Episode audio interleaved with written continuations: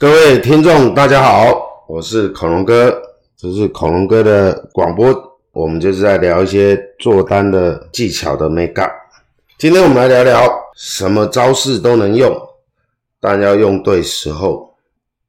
小时候我们都读过儒家、墨家、法家、道家的思想嘛，但门派不同，但都是在教化人心，为了世界大同嘛。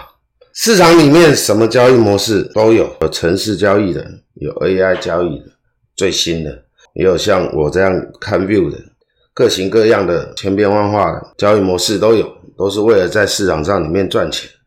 我进入市场二十三年了，还没有见过可以用固定一种模式、一种招式就可以征服市场。所以呢，每一个招式都必须要调整，或者是过一段时间呢就必须要换一招。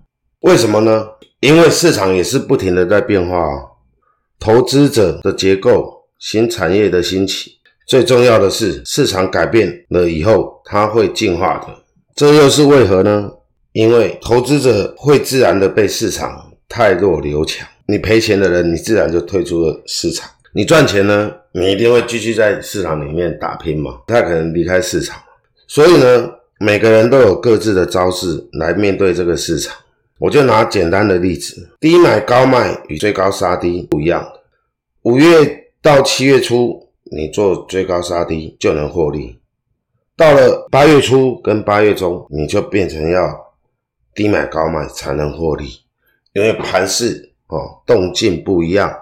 盘势在动的时候，我们只能追高杀低哦，你低买高卖反而是被扒的。所以呢，要看得懂盘势才是王道。